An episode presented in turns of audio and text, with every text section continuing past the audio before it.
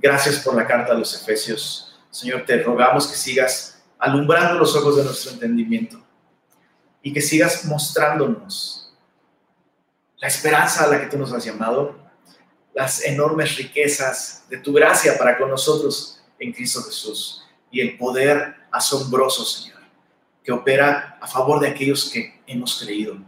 Abre nuestros ojos para ver estas cosas, Señor. Y lávanos esta mañana una vez más con tu palabra. Lo pedimos en el nombre de Jesús. Amén. Amén. Muy bien, abre tu Biblia en Efesios capítulo 3. El día de hoy vamos a terminar esta primera sección. Recuerda que eh, el tema de esta carta es mostrarnos las abundantes riquezas espirituales que tenemos en Cristo. Y una manera de decirlo es riquezas abundantes, pero cuando comenzamos a considerar lo que Dios nos ha dado en Cristo, abundante se queda corto. Son riquezas inagotables, son riquezas que no tienen límite. Por eso es que Pablo, eh, eh, justamente en Efesios 3, le llama las riquezas, las inescrutables riquezas de Cristo. Son nuestras por medio de la fe. Son riquezas de tipo espiritual que vienen de lo alto y que satisfacen las necesidades más profundas, más internas del hombre. Eh, las necesidades más importantes del hombre. Entonces, eh, ese es el gran tema de esta carta. Y, Pablo escribe esta carta con el deseo de que la iglesia viva a la altura de lo que ha recibido. Que la iglesia viva a la altura de la posición que por gracia han recibido en Cristo. ¿Y cuál es esta altura? Pues estamos sentados juntamente con Cristo en lugares celestiales. Entonces, nuestra vida aquí abajo debe ser un reflejo de esa riqueza espiritual. Y por eso es que durante los primeros tres capítulos, Pablo se ha dedicado justamente a explicarnos cuáles son todas estas riquezas, en qué consisten y qué implica el que nosotros como iglesia seamos ese gran plan que Dios tenía. La iglesia es donde Dios derramó toda su gracia, donde Dios volcó y depositó todas esas bendiciones espirituales que eh, nos ha dado a través de Cristo. Entonces, Pablo ha explicado todo esto en los primeros tres capítulos. A partir de la próxima semana, a partir del capítulo 4, si Cristo no vuelve antes esta semana, a partir de Efesios 4, Pablo va a pasar a la sección práctica entonces, capítulos 1 al 3, Pablo nos enseña y, nos explica todas estas doctrinas maravillosas, pero a partir del capítulo 4, Pablo va a llevarnos a aplicar todas estas doctrinas en nuestra vida diaria. Pablo nos va a enseñar cómo usar todas esas riquezas espirituales. Y por eso es que Pablo se dispone a orar. Lo que vamos a estudiar hoy es la última oración de esta sección doctrinal. En el capítulo 3, versos 11 al 21, vemos esta segunda oración que el apóstol Pablo hace. Te recuerdo que la primera oración que hizo fue al final del capítulo 1, capítulo 1, versos 15 al 23. En esa primera oración, Pablo pidió iluminación, entendimiento que Dios alumbrara los ojos de nuestro entendimiento para que sepamos cuál es la esperanza, la riqueza y el poder que Dios nos ha dado en Cristo. Y ahora en el capítulo 3, después de explicar este gran misterio que es la iglesia, después de explicar que Cristo abolió las enemistades y por medio de la cruz reconcilió a gentiles y judíos en un mismo cuerpo y que este cuerpo representa una nueva ciudadanía, una nueva humanidad, por medio de la cual Dios le anuncia al mundo entero el día de hoy cómo van a ser las cosas cuando Cristo reconcilie todo el universo alrededor de él. Entonces nosotros como iglesia somos esa probadita del poder de restauración, de reconciliación con el que Cristo un día restaurará todas las cosas es un, asunto muy importante. Entonces, entonces, en el capítulo 3, verso 1, por eso Pablo dice, por esta causa yo, Pablo, se disponía a orar, pero fue arrebatado eh, por, por estas doctrinas tan hermosas que tuvo que explicar sobre, sobre cómo somos coherederos en Cristo, ¿no? Entonces Pablo dice, verso 1, por esta causa yo Pablo, y luego en el verso, verso 14 dice, por esta causa, o en otras palabras, como les iba diciendo, por esta causa doblo mis rodillas. Entonces Pablo va a hablar sobre, sobre, sobre esta oración que él hace por la iglesia. Me gustaría leerla toda y, y después ir observando algunas cosas. Básicamente, lo que vamos a aprender en esta oración, vamos a aprender mucho sobre la oración. ¿Ok? Y vamos a aprender muchas cosas prácticas también, pero tengamos nuestra vista en el tipo de oración que Pablo hace. Y vamos a aprender cómo Pablo ora, qué ora y a quién ora. Y, vamos a encontrar mucho provecho en esto. ¿Cómo, cómo ora Pablo? ¿Qué ora Pablo? ¿Y a quién ora Pablo? Pero leamos esta oración y después vamos viendo estas cosas. Dice así, Efesios 3, versos 14 al 21. Por esta causa, doblo mis rodillas ante el Padre de nuestro Señor Jesucristo, de quien toma nombre toda familia en los cielos y en la tierra, para que os dé conforme a las riquezas de su gloria, el ser fortalecidos con poder en el hombre interior por su espíritu, para que habite Cristo por la fe en vuestros corazones, a fin de que, arraigados y cimentados en amor, seáis plenamente capaces de comprender con todos los santos cuál sea la anchura, la longitud, la profundidad y la altura y de conocer el amor de Cristo que excede todo conocimiento, para que seáis llenos de toda la plenitud de Dios. Y a aquel que es poderoso para hacer todas las cosas mucho más abundantemente de lo que pedimos o entendemos, según el poder que actúa en nosotros, a Él sea gloria en la iglesia en Cristo Jesús por todas las edades, por los siglos de los siglos amén, que significa, no solo significa así sea, sino amén también puede significar así es. Entonces, qué oración tan increíble. Y, ¿sabes? Es bastante claro que Pablo era un hombre de oración. Simplemente en estos tres capítulos, en tan solo tres capítulos, Pablo ya oró dos veces. Así que descubrimos que, Pablo es un hombre de oración. Y muchas veces eh, es, como un misterio, ¿no? De pronto, de pronto uno se pregunta cómo es que estos hombres viven la oración de un modo tan real, tan pleno, tan activo, ¿no? Tienen una vida de oración vigorosa y de pronto uno se pregunta, ¿no? ¿Cómo es que, cómo, cómo es que esto es así? Y, ¿sabes? estaba meditando en cómo Charles Spurgeon dice que la oración es como el oxígeno del cristiano. Y meditaba un poco en esa analogía y llegaba a esa conclusión, ¿no? Eh, es cierto, la, la oración es como la respiración, de hecho. La oración es como la respiración del cristiano. Si estás vivo, respiras. ¿Estás de acuerdo? Una persona cuando nace, si la persona está viva, si, tiene vida, si tiene vitalidad, la persona va a respirar. De la misma manera, la oración es una consecuencia de que hay vida espiritual. En otras palabras, alguien que ha nacido de nuevo va a orar. No es una... Sí, claro, claro que uno va creciendo en el entendimiento de cómo orar, qué orar, ¿no? Claro que la Biblia nos enseña y aprendemos a orar y eso es importante. Pero la oración, me gusta como lo decía el pastor Iber Cruz, a orar se aprende orando. ¿Y cómo, cómo aprende a respirar un bebé? Respirando. Es así.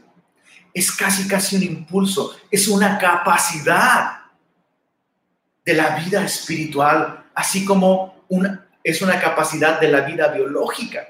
Aquel que está vivo respira. Pero también respiras para estar vivo. ¿Se entiende? Entonces, la vida de oración es un resultado de la vida espiritual, pero la vida de oración también mantiene la vida espiritual. Y por eso ves a muchos cristianos que ahora sí que no nos llega el oxígeno a la cabeza, no pensamos espiritualmente porque no oramos. Cristianos desmayados, cristianos ya morados porque años, meses descuidando esta capacidad que Dios les ha dado, este privilegio que Dios les ha dado, esta realidad que Dios les ha dado llamada oración, por medio de la cual tienen acceso a la persona misma de Dios. Por eso es que es, es, algo complejo. Hay personas que quisieran obtener vida espiritual y se ponen a orar, pero no tienen una relación con Dios. Entonces, lo que, lo que quisiera aclarar con todo esto es que no debemos tratar la oración como un amuleto. Hay personas dentro del cristianismo que dicen, necesito orar para tener vida espiritual. No es así. Necesito orar para estar bien con Dios. Tampoco es así. Ay, sí es cierto, el pastor ha hablado mucho de la oración.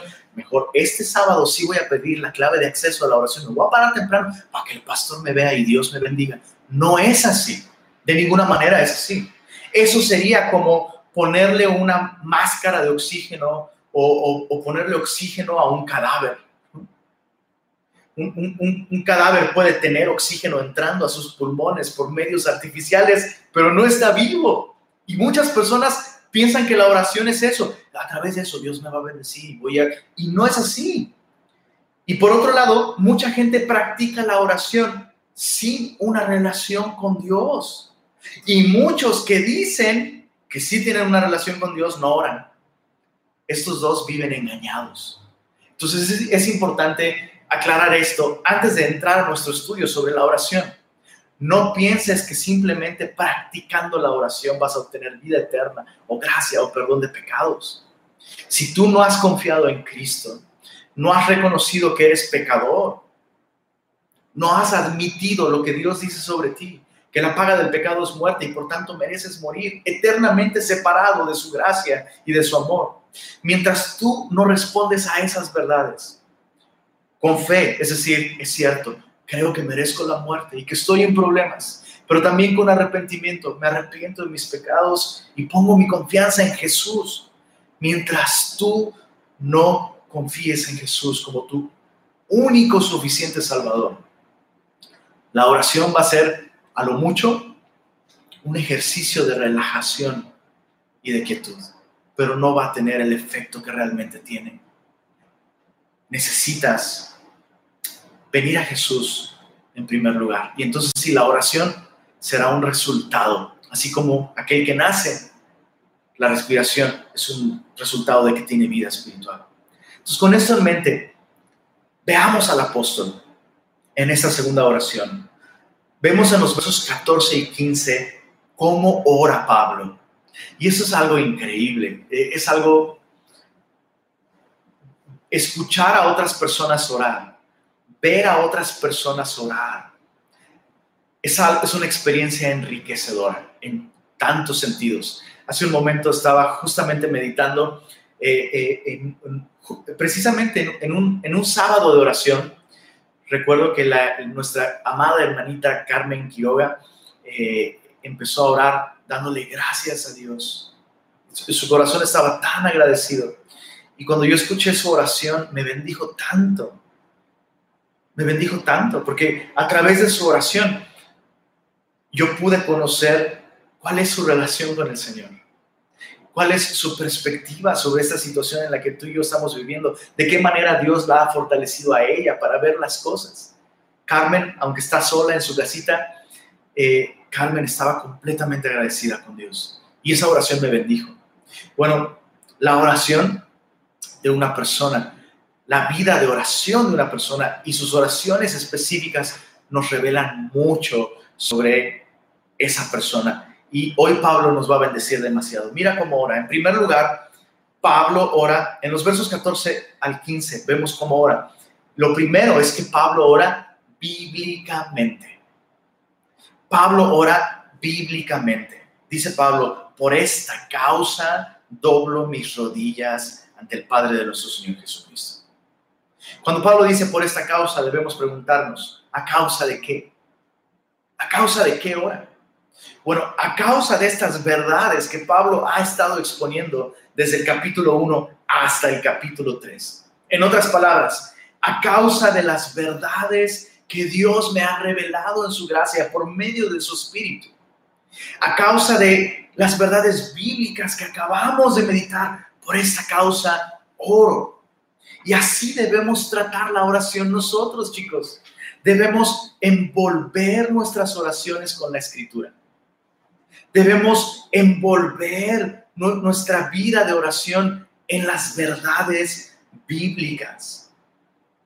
Y es así como Pablo lo ha hecho en estos tres capítulos. Pablo expone doctrina, ¿no? Abre la escritura, expone doctrina y luego ora pidiendo que Dios dé entendimiento. Y luego vuelve a abrir la escritura y expone doctrina. Y ahora Pablo se dispone a orar para pedir capacidad y poder espiritual. De la misma manera, nosotros como iglesia es lo que hacemos. ¿Te has dado cuenta? Comenzamos nuestra, nuestra reunión con oración. Y luego elevamos oraciones de alabanzas al Señor. Elevamos oración de gratitud por su provisión. Oramos por sabiduría para que Dios nos ayude a usar todos los recursos que Dios nos ha dado como iglesia de un modo sabio. Y luego abrimos la palabra. Abrimos la palabra de Dios. Pero después de abrirla, pedimos al Señor, Señor, antes de estudiarla, ayúdanos. Y al terminar nuestro estudio, pedimos al Señor que Dios nos dé capacidad para poner estas cosas por obra. Y eso es algo tan importante, chicos. No podemos comprender la palabra de Dios adecuadamente, ni podemos vivir la palabra de Dios adecuadamente sin la oración. Déjame decirlo así de claro. Si no estás orando, si no estamos en una vida de oración, no podemos decir que tenemos una buena relación con la palabra en nuestro entendimiento ni en nuestra práctica. Sabes, la oración es como la llave de un automóvil. Tú puedes tener un automóvil en perfectas condiciones, con el tanque lleno de gasolina, batería, todo en su lugar y todo funcionando correctamente. Pero mientras no metas la llave y enciendas el automóvil, el automóvil no te va a llevar a ningún lado. Y muchos tenemos nuestro cristianismo así, estacionado, aparcado. ¿Sientes que tu vida espiritual y tu cristianismo es así? Mi cristianismo no me está llevando a ningún lado. No sé por qué. Si estudio y hago mi devocional, marco mi Biblia, tomo notas, escucho prédicas, escucho el canal, escucho el podcast, leo libros cristianos, eh, me mandan cadenas de WhatsApp con mensajes motivacionales cristianos. O sea, no sé por qué mi cristianismo no me lleva a ningún lado.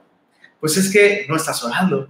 Mientras no ores, mientras no tengas una vida de oración, el automóvil no te va a llevar a ningún, a ningún lugar. Sabes, es lo mismo con la verdad de la palabra de Dios. No se trata solo de saber las verdades bíblicas. Necesito del Señor. Necesito de su persona, necesito de su presencia. Y yo accedo a su persona, accedo a su presencia, accedo a su gracia cuando me comunico con Él a través de la oración. Déjame decirlo así de claro, Semilla Monterrey. No puedes decir que tienes una vida de sana doctrina si tu sana doctrina no te lleva a una sana relación con el Señor a través de la oración. Deja dejemos de presumir. A lo mejor, a lo mejor estás agradecido con Dios porque como iglesia en Semilla Monterrey, Dios nos ha dado un celo por su palabra. Gloria a Dios, es cierto, es algo que Él ha hecho por su gracia y lo reconocemos, está bien. Pero déjame decirlo así de claro estamos descuidando la oración. Como iglesia, no somos una iglesia que ora. Hay inconstancia en muchos sentidos, ¿no? En la vida cristiana y el Espíritu Santo con el tiempo va fortaleciéndonos hasta que llegamos a ser maduros, constantes, firmes en nuestra fe. Eso se entiende, eso está bien. Pero no por eso vamos a ignorar que como iglesia no somos una iglesia que está orando. No hay constancia en la oración.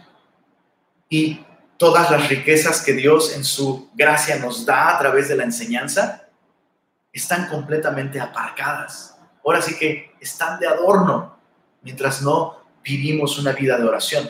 Y cuando digo que somos inconstantes en la oración, lo digo en un sentido personal y en un sentido colectivo. ¿Y tú cómo sabes si oro o no oro en lo personal? Porque no oramos en lo colectivo. Por eso lo sé. Cuando oramos de manera personal, buscamos la oración colectiva, es un resultado. Ahora, antes de que nadie se sienta condenado y, antes de que, de que en tu mente te predispongas a no escuchar nada más en el resto del mensaje, pensando que te estoy juzgando, no te estoy juzgando, no te estoy juzgando. Y este mensaje no se trata de, ay, el pastor está enojado porque nadie va a la reunión de oración los sábados. Eh, hay que ir a partir. No, no se trata de eso. No se, de verdad no se trata de eso. De verdad no se trata de eso. Porque si piensas así, estás intentando agradarme a mí cuando esto es un beneficio para ti, para tu familia y para el cuerpo de Cristo. Entonces no se trata de mí, chicos. No se trata de mí. Eso es algo real. Simplemente es algo real y es lo que estamos viendo. Cuando una persona tiene una correcta relación con la escritura, eso le lleva a orar. Porque una correcta relación con la escritura me lleva a entender, no puedo comprender esto sin ti, Señor. Y por eso oramos. Y cuando por fin lo comprendemos, esto nos lleva a decir, wow, Señor, yo no puedo vivir de esta manera sin ti. Y por eso oramos. Entonces una correcta relación con la escritura me va a llevar a una correcta relación con Dios a través de la oración.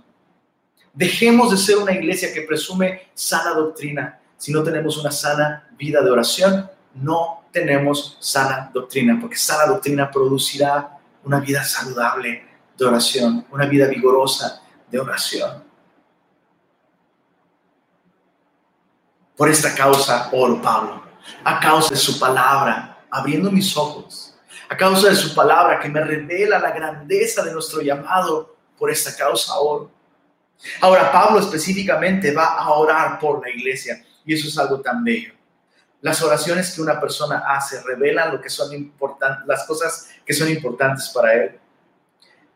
Tengo una, una pregunta para ti. ¿Por qué causas oras tú? Pablo ora por la iglesia, porque para Pablo la iglesia es importante, como vimos la semana pasada. ¿Qué es lo que a ti te pone de rodillas? Si solo te pone de rodillas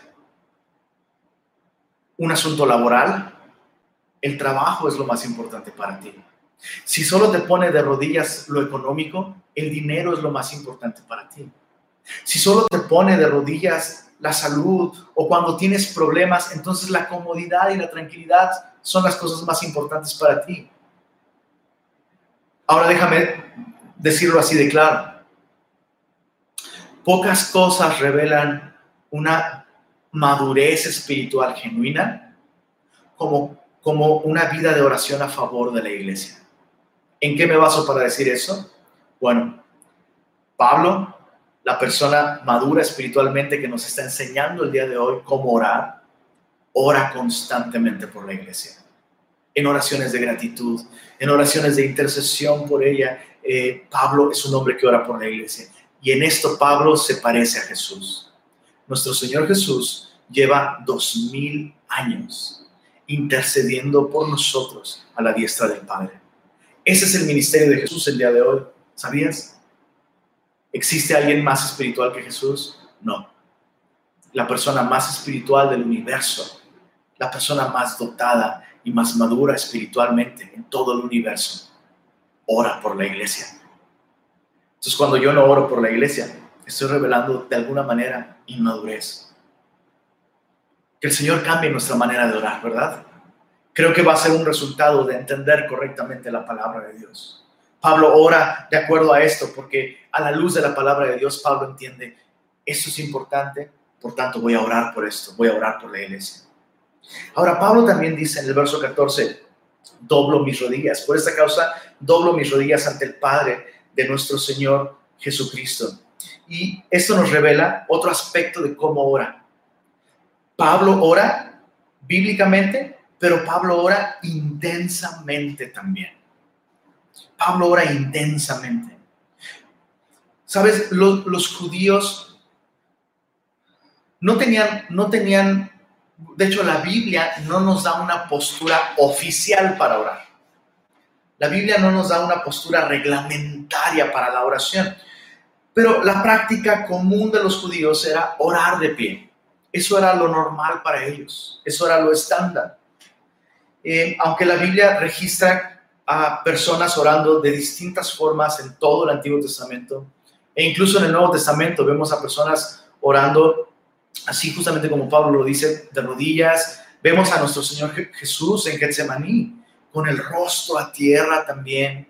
Vemos a personas orando con manos levantadas. De hecho, Pablo mismo también dice en su carta, sus cartas a Timoteo, quiero pues que los hombres oren en todo lugar, levantando manos santas. Entonces, vemos que la Biblia no, no nos da una postura oficial para orar, como tampoco nos prohíbe algunas posturas como para orar. Por ejemplo, la Biblia no te prohíbe que ores sentado, la Biblia no te prohíbe, por ejemplo, que ores, eh, no sé, en tu cama, por ejemplo, ¿no? Eh, la Biblia no te prohíbe que hagas oraciones cortas, de hecho, es interesante. Normalmente las oraciones en la Biblia son breves, eso solo llama la atención, ¿no? Pero, pero entonces no hay una postura específica para orar. Pero el punto es que nuestras posturas físicas sean congruentes con la postura de nuestro corazón. Eso es lo importante. Y, quiero que pienses en esto. ¿Bajo qué circunstancias un hombre cae de rodillas? Eso solo revela una cosa. Revela intensidad. La intensidad de un ruego. La intensidad de un clamor.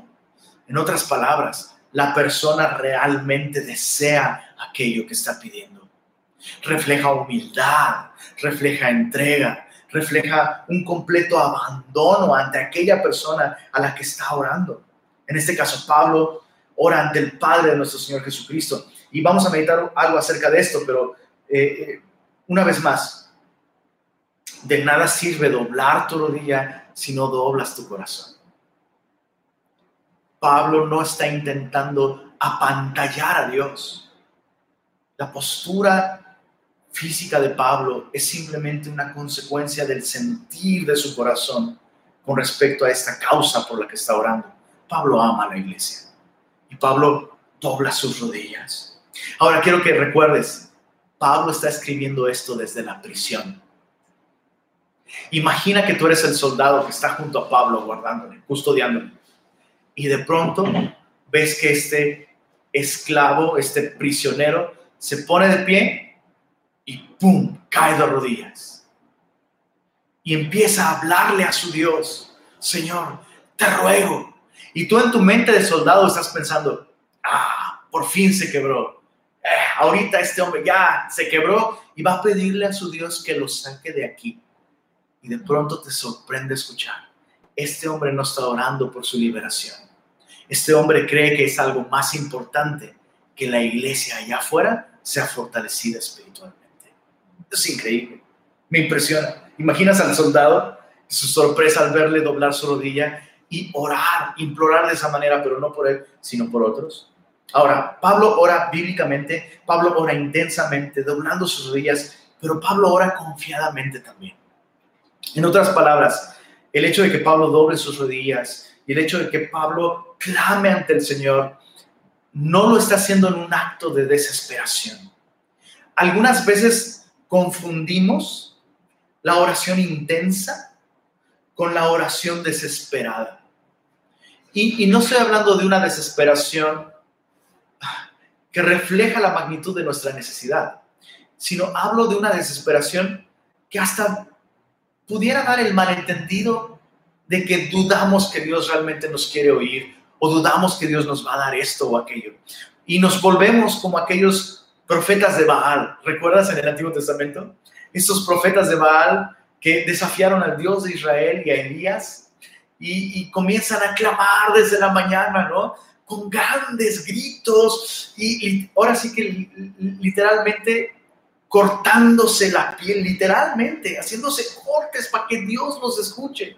Y algunas veces los cristianos confunden la intensidad de un ruego con, esta actitud casi, casi pagana, con la que creemos que si le gritamos suficientemente fuerte a Dios, si hacemos suficiente pancho, en una de esas vamos a mover el corazón de Dios a misericordia, ¿no? Y, tú sabes de lo que estoy hablando, probablemente has visto ese tipo de oraciones, ¿no? Donde la gente grita y, bla, y es como todo un show dramático y, y, casi, casi hasta tú ves eso y por favor, Señor, ya dales esto, por favor, ¿no? Y, y esa no es intensidad espiritual, de hecho eso es completamente carnal. No significa que no hay momentos en los que no elevamos nuestra voz con intensidad, pero eso es muy distinto a venir a gritarle a Dios en su cara, ¿no? Y hacerle un pancho. o sea, no sería diferente de hacer una manifestación afuera con pancartas, ¿no? Eso no es intensidad, eso es carnal. Eso es creer que a través de, de nuestro esfuerzo físico en la oración Dios nos va a oír. Y no es así. Pablo ora intensamente. Imagina lo que era para, en esa cultura, sobre todo para un soldado romano, ver a un ciudadano romano caer de rodillas. Bueno, ¿ante quién cae de rodillas? Ante el Padre de nuestro Señor Jesucristo, de quien toma nombre toda familia en los cielos y en la tierra. Entonces Pablo ora con confianza, intensamente, pero con confianza, porque Pablo está orando ante su propio Padre celestial. Eso es algo bien importante, muy importante. Fíjate cómo Pablo lo dice. Doblo mi rodilla, verso 14, Efesios 3, verso 14. Por esa causa doblo mis rodillas ante el Padre de nuestro Señor Jesucristo. Bueno, Lenin, ¿no dijiste que Dios es su Padre? Aquí dice Pablo que ora ante el Padre del Señor Jesucristo. Pues sí, pero todos aquellos que tenemos a Jesús por Señor, tenemos a Dios por nuestro Padre. Ese es un privilegio solo para aquellos que han recibido a Jesús como Señor y Salvador. Por eso es que te decía al principio, si quieres vida espiritual, no puedes conseguirla simplemente orando. Necesitas hacer de Jesús el Señor de tu vida, arrepentirte de tus pecados y recibirlo a Él como Salvador. Entonces, aquellos que tienen a Jesús como Señor tendrán a Dios como Padre. Y esa es la razón más grande para orar. O sea, ¿qué clase de qué clase de padre sería Dios si tú y yo como hijos no deseamos pasar tiempo con él? Por eso es que te decía, la vida de oración es una consecuencia de haber nacido de nuevo, de haber sido adoptados por Dios como nuestro Padre cuando alguien desprecia ese acceso que tenemos a Dios como nuestro Padre, esa persona debería preguntarse si realmente lo tiene como Padre. Y si no lo tienes como Padre, entonces deberías preguntarte si tienes a Jesús como Señor. Ahora, antes de dejar este último punto, Pablo usa, Pablo usa de confianza, pero también de reverencia. Y a veces hay malos entendidos también con respecto a esto, ¿no? Porque a veces confundimos la confianza con oraciones que suenan cool, ¿no? Bueno, voy a quitar palabras que suenen religiosas para elevar eh, oraciones que suenen atrevidas con confianza, ¿no? Y, voy a poner un ejemplo, solo es un ejemplo, por favor. Así como nuestra postura física debe reflejar la postura de nuestro corazón, nuestras palabras deben reflejar la actitud de nuestro corazón. Hay personas que escuchan a alguien más de pronto decir, y papito, te doy gracias porque... Y a lo mejor la persona escucha por primera vez eso y dice, ah, suena bonito, yo también voy a orar así. Pero en su corazón, esta persona no tiene ese sentimiento para con Dios. Entonces, eso sería orar hipócritamente. Eso sería orar a, Dios hipócritamente, ¿no? Entonces, no todo el que ora con lenguaje atrevido tiene confianza. Pero también, no todo el que ora con lenguaje conservador honra al Señor en su corazón. De pronto, y, una vez más quiero recalcar que esto es simplemente un ejemplo. De pronto escucho a personas orar a Dios y hablarle de usted a Dios. Señor, usted sabe, usted, sabe, usted es grande y usted merece la alabanza. Y le hablan a Dios de usted. Y está increíble, una vez más, si eso realmente refleja la actitud de su corazón. Pero si oramos de esa manera, porque es que yo escuché que alguien más oraba de usted, oraba, le oraba a Dios de usted, y entonces me dio miedo. Dije, sí, uy, no. Y, entonces yo ahora le digo a Dios de usted, y si escucho a alguien que le habla a Dios de tú, condeno a esa persona. Eso está mal. Hay mucha libertad en la oración, muchísima libertad en la oración. Oremos con confianza, pero, y oremos, pero oremos con reverencia, siempre y cuando la actitud de nuestro corazón refleje, sea reflejada congruentemente en nuestras palabras. Entonces, eh, Pablo dice, perdón, dije que para dejar este punto, ahora sí, para dejar este punto, dice, doblo mis rodillas ante el Padre de nuestro Señor Jesucristo. Mira esto, de quien toma nombre toda familia en los cielos y en la tierra. Y una vez más, eso refleja la confianza de Pablo. Eso refleja la confianza de Pablo. Pablo ora bíblicamente, Pablo ora intensamente, pero Pablo ora con confianza porque Dios es su Padre, pero además es el Padre de nuestro Señor Jesucristo, de quien toma nombre toda familia en los cielos y en la tierra. Esta frase es una frase de muy difícil traducción. Nuestro, nuestras Biblias no reflejan del todo el juego de palabras que, que Pablo está usando en griego.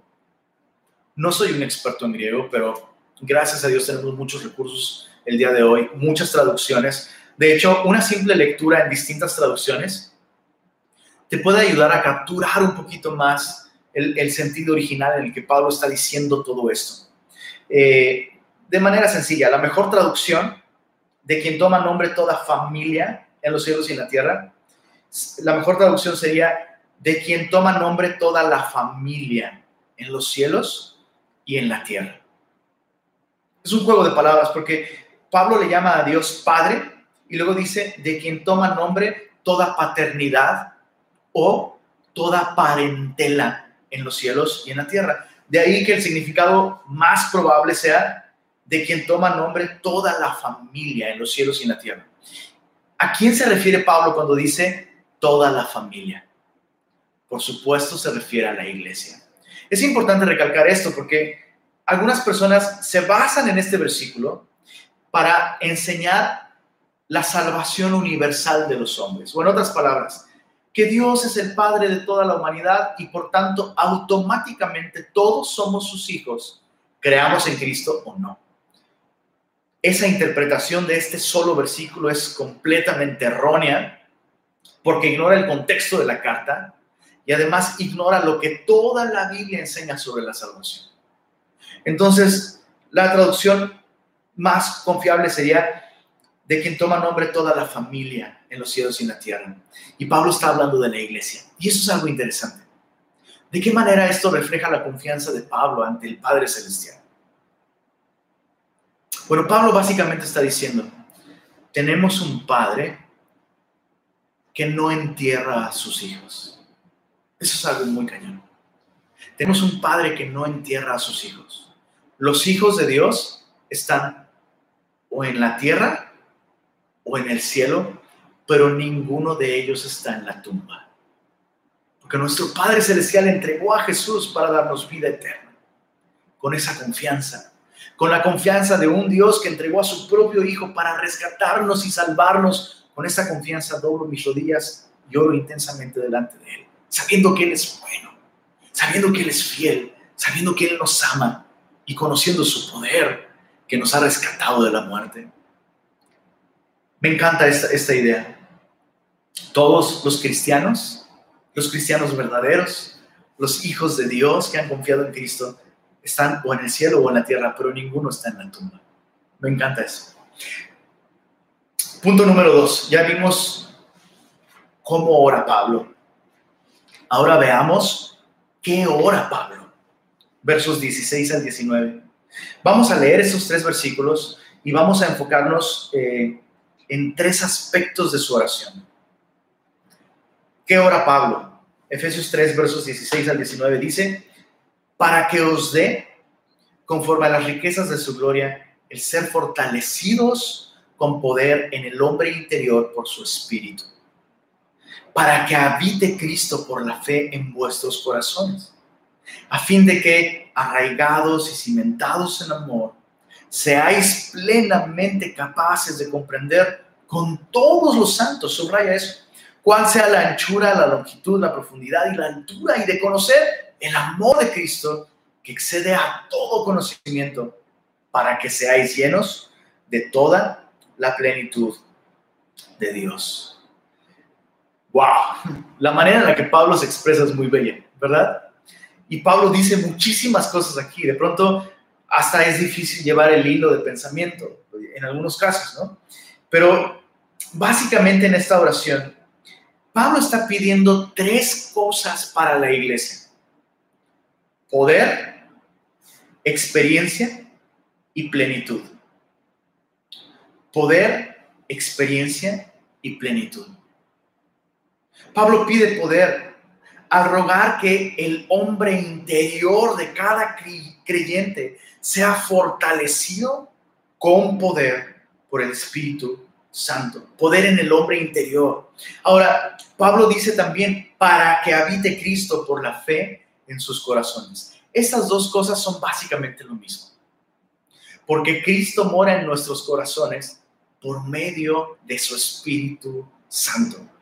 Entonces, cuando Pablo está pidiendo que seamos fortalecidos en el hombre interior con poder por su Espíritu, para que habite Cristo por la fe en nuestros corazones, lo que Pablo está pidiendo es que tú y yo recibamos el poder de la vida de Cristo de un modo dramático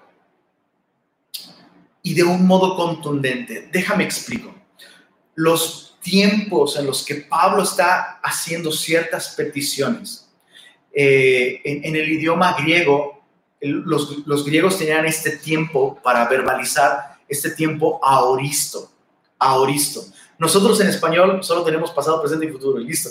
Pero ellos, ellos tenían un tiempo aoristo, en, en el cual se, se hablaba de una acción llevada a cabo llevado, llevada a cabo en un momento específico, con repercusiones que duraban de ahí en, en adelante. Entonces nos habla de una acción definitiva cuyos efectos son contundentes de allí en adelante. Y eso es muy interesante, porque Pablo le está escribiendo a cristianos. Claro que ellos ya han recibido a Jesús, pero hay una segunda experiencia en la vida cristiana. No solo el nuevo nacimiento, sino cuando el Espíritu Santo nos llena por completo. Y eso es lo que Pablo está pidiendo aquí. Pablo está pidiendo que el Espíritu Santo nos llene de tal manera que la persona de Cristo ya no esté en nuestro corazón como el invitado de honor, sino como el dueño de la casa. Y para eso se requiere poder espiritual. Y por eso necesitamos ser fortalecidos en el hombre interior por medio del Espíritu Santo. Ceder nuestra vida en la práctica diaria, en el día a día, requiere de poder espiritual. Y tú y yo no podemos vivir esa experiencia de poder sin el Espíritu Santo. Quiero hay una diferencia entre, que Jesús sea el huésped en nuestro corazón y que Jesús sea el dueño en nuestro corazón. De hecho, en Apocalipsis 3:20, eh, eh, en una de las cartas de Jesús a la iglesia de la Odisea, en Apocalipsis 3:20, Jesús le dice esto a la iglesia de la Odisea, estoy a la puerta y llamo. Si alguno abre la puerta, entraré a él y cenaré con él y él conmigo. Muchas veces usamos ese verso para evangelizar y hablarle a los no cristianos. Mira, Jesús está a la puerta de tu corazón y si abres, Él va a entrar y Él va a morar contigo. Pero en Apocalipsis 3:20 Jesús no está hablándole a personas que no le hubieran recibido ya en su corazón. Eran cristianos, eran una iglesia, pero habían dejado a Jesús fuera. Y esto nos puede pasar a nosotros. Pablo ora para que esto no nos suceda. Pablo ora para que tú y yo más bien seamos fortalecidos a Oristo por medio del Espíritu Santo. Que el Espíritu Santo nos llene de tal manera que el poder de su Espíritu haga de nuestro corazón la casa de Cristo. Donde Cristo, repito, no es un invitado de honor, no es lo más importante, no, sino es el dueño del corazón.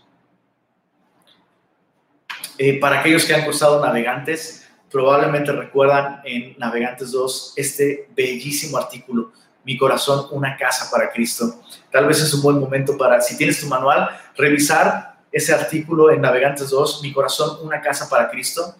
Tómate un tiempo para leerlo el día de hoy, es bellísimo, estoy seguro que Dios te va a bendecir mientras lo meditas. Necesitamos esa fortaleza espiritual. Necesitamos del Espíritu Santo para que nuestro corazón sea verdaderamente ese templo en el que Cristo es Dios, es dueño y es Señor. Y nos habla, otra vez, nos habla de, una experiencia definitiva, dramática. No está hablando de un proceso. Bueno, pues poco a poco, ¿verdad? Vayan, vayan haciendo cambios. No, Pablo está orando, Señor, que tu Espíritu Santo los fortalezca para que de una vez por todas su corazón te pertenezca, entera y totalmente, de aquí y para siempre. Es, de pronto es raro que se, se anime a cristianos a vivir de esta manera. Lo segundo que Pablo, que Pablo pide es experiencia, que ellos experimenten el amor de Cristo. Mira, dice ahí en el verso, verso 17, para que habite Cristo por la fe en vuestros corazones, a fin de que, arraigados y cimentados en amor, seáis plenamente capaces de comprender con todos los santos cuál sea la anchura, la longitud, la profundidad y la altura, y de conocer el amor de Cristo que excede a todo conocimiento. Entonces Pablo pide que Cristo sea el dueño de nuestro corazón. Recuerda que corazón, en términos bíblicos, nos habla del centro de nuestra vida.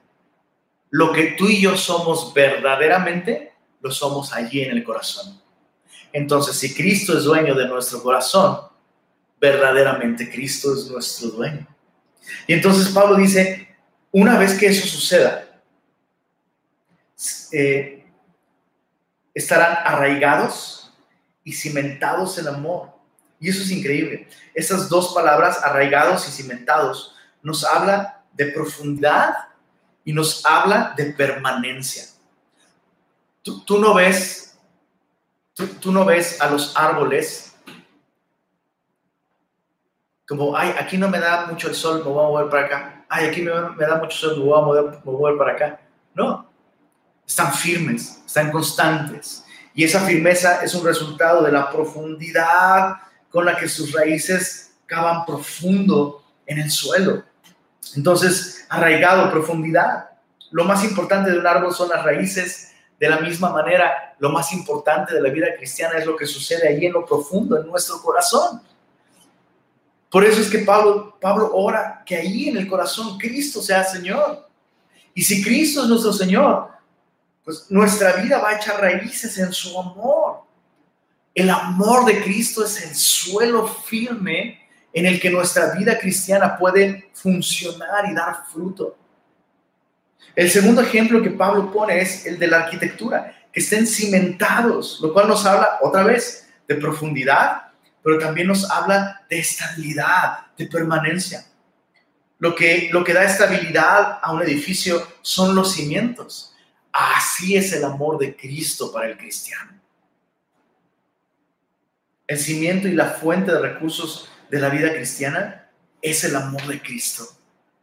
Que Cristo habite en nuestro corazón resultará en una vida cimentada en su amor. Déjame, déjame terminar con una cita del de, el comentarista bíblico Deo. Él dice, el amor no será un impulso intermitente, ni siquiera una fuerza constante que lucha por la supremacía de vida sobre pasiones más bajas. Su autoridad estará segura. Será la ley de toda la naturaleza del cristiano. Será la vida misma de su vida. En otras palabras, el amor de Cristo es donde tú y yo debemos echar raíces y donde tú y yo debemos fundamentar nuestra vida. Ahora, hay un detalle muy importante aquí. No podemos echar raíces en el amor de Cristo y cimentar nuestra vida en el amor de Cristo de manera aislada e individual. Una vez más, Dios nos quiere hablar sobre esto una vez más, chicos. Aquellos que sostienen que tienen una vida cristiana firme y cimentada en el Señor, pero no viven en comunión con otros, no viven como parte de una iglesia local. Eso es una completa mentira. Pablo dice aquí que esta experiencia, aunque es personal, alcanza su verdadera plenitud cuando la vivimos de una manera colectiva. Por eso es que Pablo dice eh, que sean plenamente capaces de comprender con todos los santos cuál sea la anchura, la longitud, la profundidad y la altura. Entonces no puedes quitar a la iglesia del medio. Y es importante entender esto. La iglesia no es la fuente de ese amor. Porque muchos cristianos viven así, demandando que la iglesia me dé, que la iglesia me sirva. ¿Dónde está el amor? ¿no? Este, vemos a tantos cristianos resentidos con la iglesia. Y el resultado, o mejor dicho, la razón de ese resentimiento de muchos cristianos con la iglesia es porque esos cristianos han puesto su, esperanza en la iglesia y no en Cristo. Entonces, sí es importante este aspecto personal, pero cuando yo he vivido de manera personal el amor de Cristo, esto me llevará a la comunión con otros. ¿Se entiende? Es imposible que quien ha, quien ha experimentado el amor de Cristo de manera personal no busque, no busque ese lienzo en el que Dios despliega este amor de una manera plena y absoluta. Eh, un, autor eh, bíblico, perdón, eh, un autor cristiano decía, el amor de Cristo no puede comprenderse en su plenitud de manera personal. Entonces, lo que excede a la experiencia individual, Dios ha diseñado que lo podamos comprender plenamente de manera colectiva. Lo que el individuo no puede abarcar completamente él solo, lo abarcamos todos juntos como iglesia. Y es importante eso. Es muy importante. Eh, cuando Pablo dice que con todos los santos podamos comprender todas estas dimensiones del amor de Cristo, Pablo no está hablando de comprensión en un sentido intelectual, porque de hecho más adelante Pablo dice que el amor de Cristo excede nuestro conocimiento. Y ahí sí Pablo está hablando de gnosis, de noción, de, razón. Pero cuando Pablo dice que comprendamos con todos los santos las dimensiones del amor de Cristo, Pablo está hablando de hacer propio el amor de Cristo. Esta palabra comprender, perdónenme, perdónenme lo, lo, lo, burdo que soy muchas veces, pero podría traducirse como apañar, ¿no? Agarrar del todo. Eh, eh, de hecho, en griego la palabra significa agarrar, hacer propio, apoderarse de. Para que te des un ejemplo, esta palabra comprender se usa en Marcos 9:18 para referirse a un espíritu inmundo que toma a un muchacho y lo arroja al fuego y lo arroja al agua. Entonces, cuando, cuando el texto dice que viene y le toma, eh, literalmente usa la misma palabra que Pablo está usando aquí, comprender. ¿no? Eh, por, poner un ejemplo, ¿no? Es solo un ejemplo. El área metropolitana de Monterrey comprende nueve municipios del estado de Nuevo León. Entonces, usamos ese término incluso para eso, para referirnos a abarcar algo. Entonces, Pablo lo que está diciendo es, cuando tú y yo hacemos de nuestro corazón la casa de Cristo, no el cuarto de invitados, no, no, no, la casa de Cristo. Cuando Cristo es dueño y Señor de nuestro corazón, por medio del poder de su Espíritu, eso nos lleva a experimentar de manera colectiva, abarcar todos juntos El amor de Cristo que excede todo conocimiento. Y una vez más, el cristiano no, solo, no es solo aquel que entiende la palabra de Dios. El cristiano es aquel que entiende, que no lo entiende todo y que por tanto depende del Espíritu Santo para vivir el amor de Cristo. Pablo pide por esto, que podamos experimentar como iglesia el amor de Cristo de manera colectiva. Las dimensiones del amor de Cristo que Pablo menciona aquí eh, han despertado mucha, eh, eh, mucho debate y la imaginación de los estudiosos bíblicos por todas las edades. hay, hay cristianos y hay comentaristas que le dan a cada uno de estos aspectos de la dimensión un significado especial, ¿no? la anchura, la longitud, la profundidad, la altura. Pero para mantenerlo sencillo, debemos decir esto, simplemente el, significado más básico es que el amor de Cristo se extiende a todas las dimensiones de la experiencia humana. Y por tanto, no existe circunstancia donde no necesito de su amor, pero tampoco existe circunstancia que me separe de su amor. Como dice esa viejísima canción, el amor de Dios es maravilloso. El amor de Dios es maravilloso. El amor de Dios es maravilloso. Grande es el amor de Dios. Tan alto que no puedo estar arriba de Él. Tan bajo que no puedo estar debajo de Él. Tan ancho que no puedo estar afuera de Él. Grande es el amor de Dios. Básicamente es lo que Pablo está diciendo. Y Pablo está rogando que entonces como iglesia podamos hacer nuestro el amor que Dios nos ha dado en Cristo, experimentarlo de manera familiar como iglesia. ¿Para qué? Para que seamos llenos de toda la plenitud de Dios. Esta es la tercera cosa que Pablo pide. Pablo pide plenitud. Dice que seáis llenos, para que seáis llenos de toda la plenitud de Dios. Solo hay que aclarar esto. Pablo no está orando por la deificación del cristiano. O sea, Pablo no está diciendo que vamos a experimentar de tal manera, ¿no? El poder del Espíritu que nos volveremos dioses, así como Dios en su plenitud es Dios, nosotros nos volveremos dioses. No, Pablo no está orando por eso. Pablo está pidiendo que todo aquello que Dios ya nos ha dado en su gracia, podamos disfrutarlo en toda su plenitud.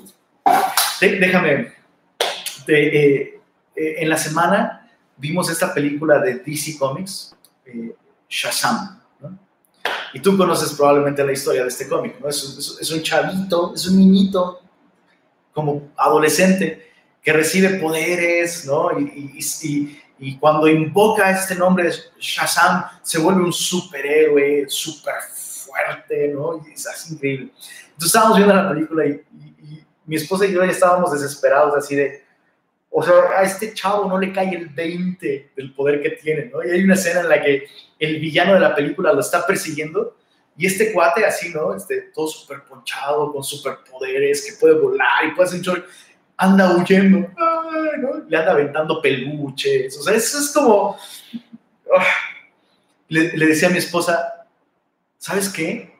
Creo que muchos cristianos estamos así. O sea, si nos viéramos como Dios nos ve, nos veríamos así, espiritualmente súper súper ponchados, súper... O sea, Dios nos ha, Dios nos ha, ahora sí que andamos armados, bro.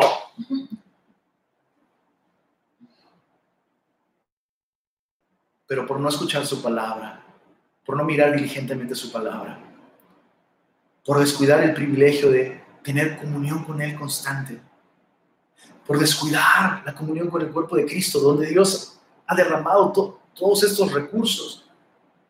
Andamos haciendo el ridículo espiritual, andamos huyendo, nos da miedo el enemigo, nos desaniman las pruebas. Ay, es que no sé, es que ay, no me di cuenta. o sea, andamos sin sabiduría, andamos cayendo en pecado una y otra vez, andamos y luego había una escena en la que el, chavo por fin, por fin se atrevió a volar y andaba volando así a un metro de altura. O sea, se veía ridículo. Pablo dice, oro todo esto para que no anden haciendo el ridículo. Para que todo lo que Dios en su plenitud les ha dado, ustedes puedan experimentarlo en toda su plenitud. Que no anden volando a un metro de altura, sino que su vida cristiana esté en lugares celestiales juntamente con Cristo. Y que su canal diario sea un reflejo de esto. Qué oraciones tan increíbles, ¿verdad? Qué oración tan increíble. Terminamos con este último punto aquí en hora, versos 20 al 21. Y antes de leer este, estos versos 20 al 21, tal vez algo dentro de ti dice, wow, está increíble. Sí, yo quisiera esto, pero no, eso a mí no me puede pasar. Pablo reconoce que lo que está orando son big words, big prayers. Pablo está orando cosas Pablo, está orando cosas demasiado atrevidas.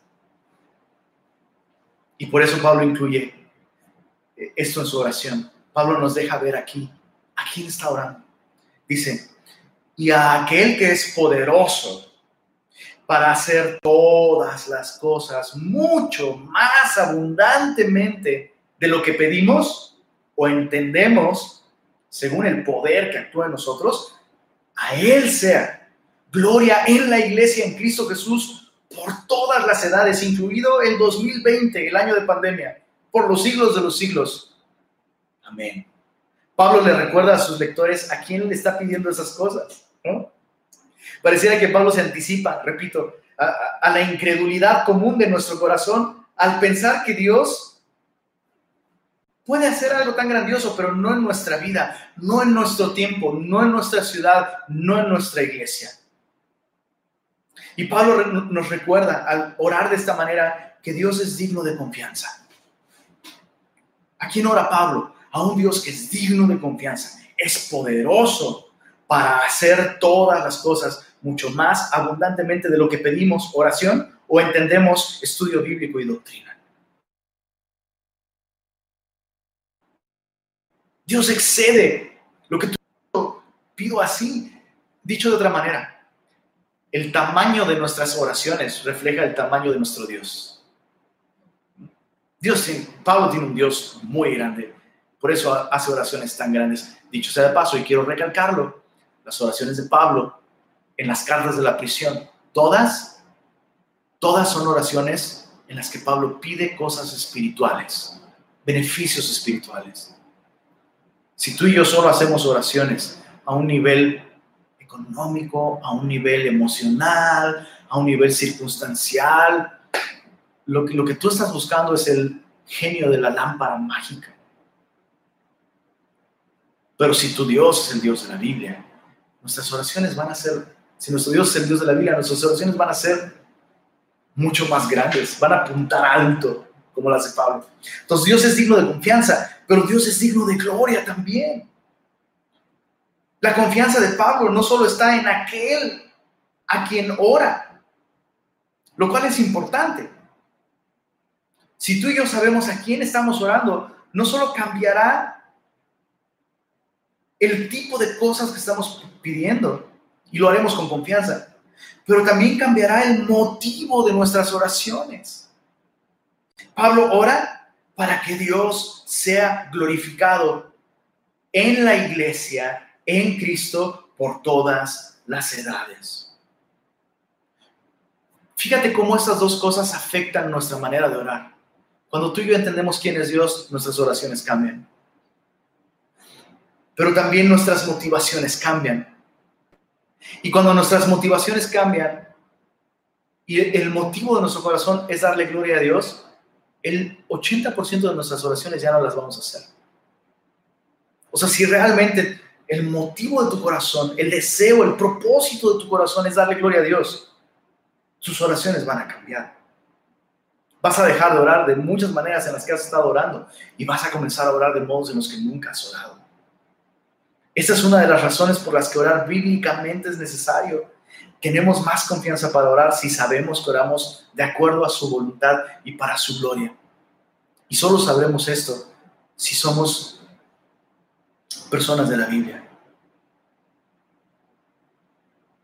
Terminamos con este último punto. ¿Quieres glorificar a Dios? ¿Deseas que Dios sea glorificado en nuestra iglesia, en Cristo? ¿Deseas que Dios se glorifique en Semilla Monterrey? Ora por la iglesia. Es lo que Pablo está haciendo. Pablo ora por la iglesia para esto, para que Dios sea glorificado. Ora por la iglesia. Cristo mismo intercede por ella desde, desde su resurrección hasta el día de hoy y será así hasta su segunda venida. Ora por la iglesia. Me atrevo a decir que muchos cristianos no oran por su iglesia. Y es importante recalcar esto. Claro que es importante la iglesia universal, pero a veces se cree que orar por la iglesia en todo el mundo, orar por la iglesia en todo el país, es más espiritual que orar por nuestra iglesia local. Ora por tu iglesia local.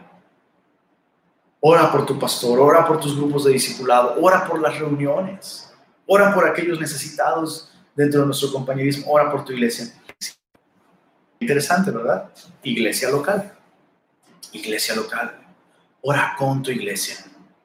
Y eh, esta es una invitación especialmente para todo nuestro grupo de servidores. Ya sea que sirvas en la alabanza, ya sea que sirvas en batitas, ya, sea que sirvas en Club Semilla. Es una invitación. Quiero recalcarlo, simplemente es una invitación. Es una invitación, invitación. Acompáñanos en nuestra reunión, de oración.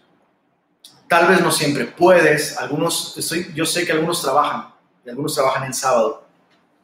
Se entiende perfecto, pero quiero ser claro, si tú puedes estar en la reunión de oración, te invito a que estés en la reunión de oración. Y quiero recalcarlo, es una invitación, es una invitación simplemente.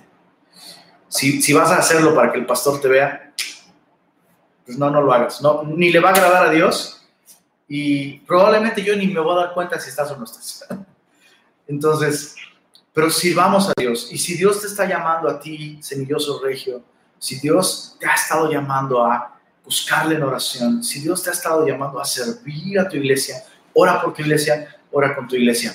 A partir de la próxima semana veremos esa parte práctica de la carta y se va a poner muy loco, muy interesante. Así que estemos orando para que el Señor siga transformándonos como iglesia a través de la carta de los Efesios. Padre Celestial, gracias por tu palabra. Te rogamos, Señor, que nos ayudes, así como a Pablo, Señor, a tener una visión tan clara de tu iglesia, de tu voluntad para nosotros como iglesia, de los recursos espirituales que nos has dado. Nos has dado toda bendición espiritual.